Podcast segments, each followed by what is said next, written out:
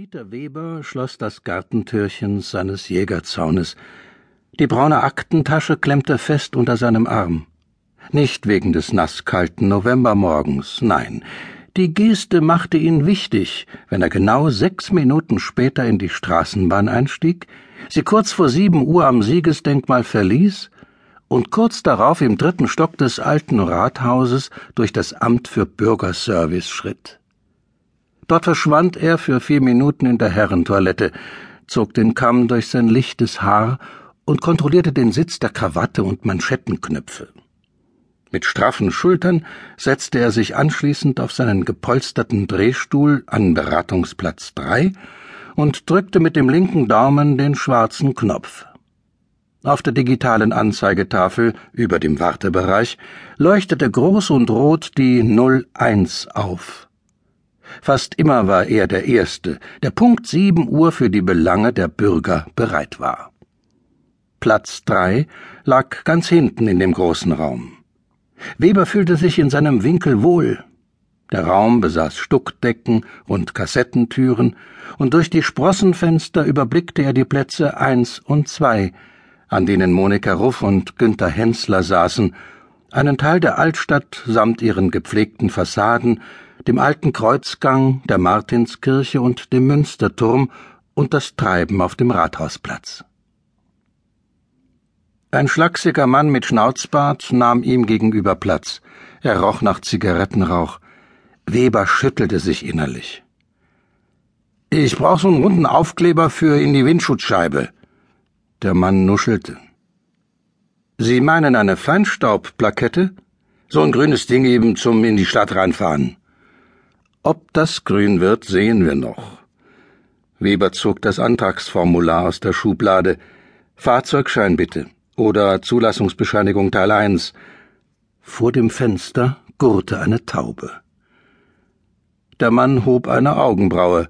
Hab ich nicht bei. Ist ein Jaguar Roadster Kompressor, Baujahr 2013. Reicht das nicht? Weber starrte den Typ an. Dumm wie Stroh, aber Kohle wie Heu. Er wollte gar nicht wissen, wie der zu so einem Wagen kam. Nein, ich brauche die Papiere. Fuck Bürokratie. Er erhob sich und ging grußlos. Die Taube gurrte lauter. Aus dem Augenwinkel sah Weber den Schatten ihres Flügelschlags vor dem grau verhangenen Himmel. Sie rührte sich nicht vom Fleck. Feinstaub.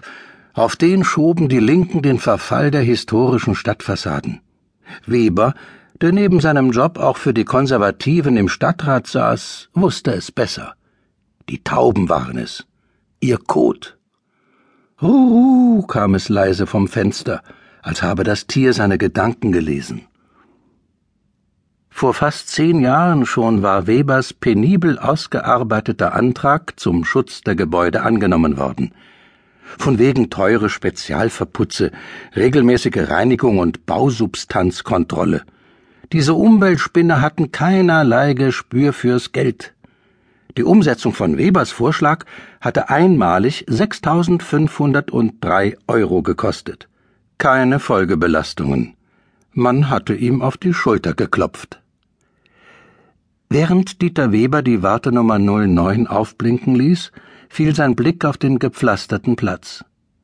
Die ersten Buden für den Weihnachtsmarkt wurden herangekarrt. Am 23. November. Die Leute gingen geduckt gegen den kalten Wind. Auf einer der Bänke rund um den Brunnen und zu Füßen des Berthold Schwarz Denkmals saß die Alte. Sie trug eine dicke graue Jacke, so grau wie der Großteil der Tauben, die zu ihren Füßen nach irgendetwas pickten. Weber konzentrierte sich auf das nächste Formular. Verlängerung Anwohnerparkausweis Bezirk H.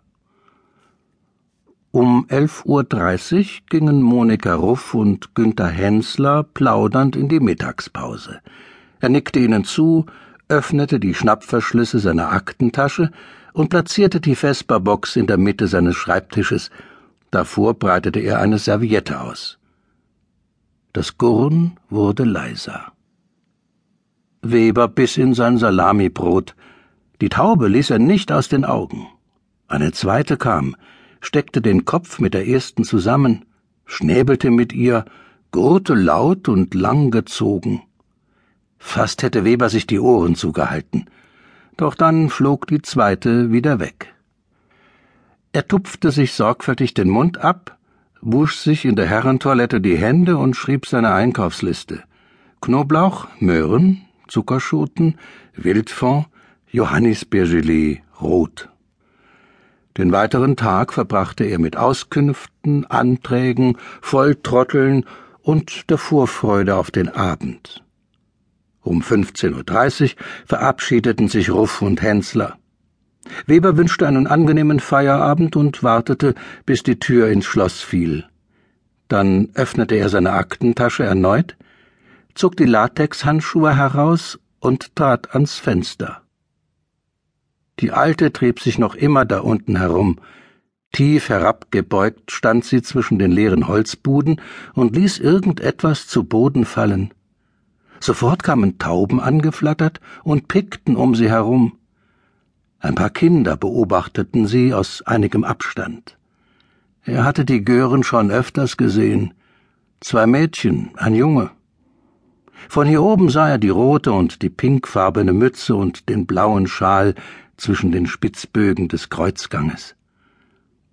Plötzlich griff die Alte mitten in die Tauben. Sie stoben davon, doch eine hielt sie in den Händen, als sie sich aufrichtete. Die Kinder traten zu ihr. Weber schüttelte sich und streifte die Handschuhe über. Huhu, schrie die Taube auf dem Sims laut. Noch immer hatte sie sich nicht gerührt, und die zweite, die alle paar Minuten nach der ersten gesehen hatte, flog aufgeregt in einigen Metern Entfernung herum. Weber bedauerte die Alte. Er hatte es wesentlich einfacher als sie. Er musste nur das Fenster öffnen. Die Alte winkte herauf. Er hob die Hand. Die Luft war feucht und kalt. Im Sommer letzten Jahres war sie einmal hier oben aufgetaucht, war ohne Wartenummer an Ruff und Hensler vorbeimarschiert und vor Weber stehen geblieben. Schön haben Sie es hier oben, Sie war noch knochiger, als er vermutet hatte. Ihr silbernes Haar war überraschend gepflegt und zu einem sauberen Knoten hochgesteckt. Sie hatte sich umgewandt und war ans Fenster getreten. Tolle Aussicht auch. Weber erkannte einen kleinen Buckel unter der gelb geblümten Sommerbluse. Wollte sie ihm sein Geschäft vermiesen? Oder sich mit ihm zusammentun? Und alles so fein sauber, nicht wahr? Sie hatte sich ihm wieder zugewandt. Weber hatte seine Krawatte gerade gerückt und die Blicke, die Ruff und Hensler ihm zuwarfen, geflissentlich übersehen. Wortlos war die Alte gegangen.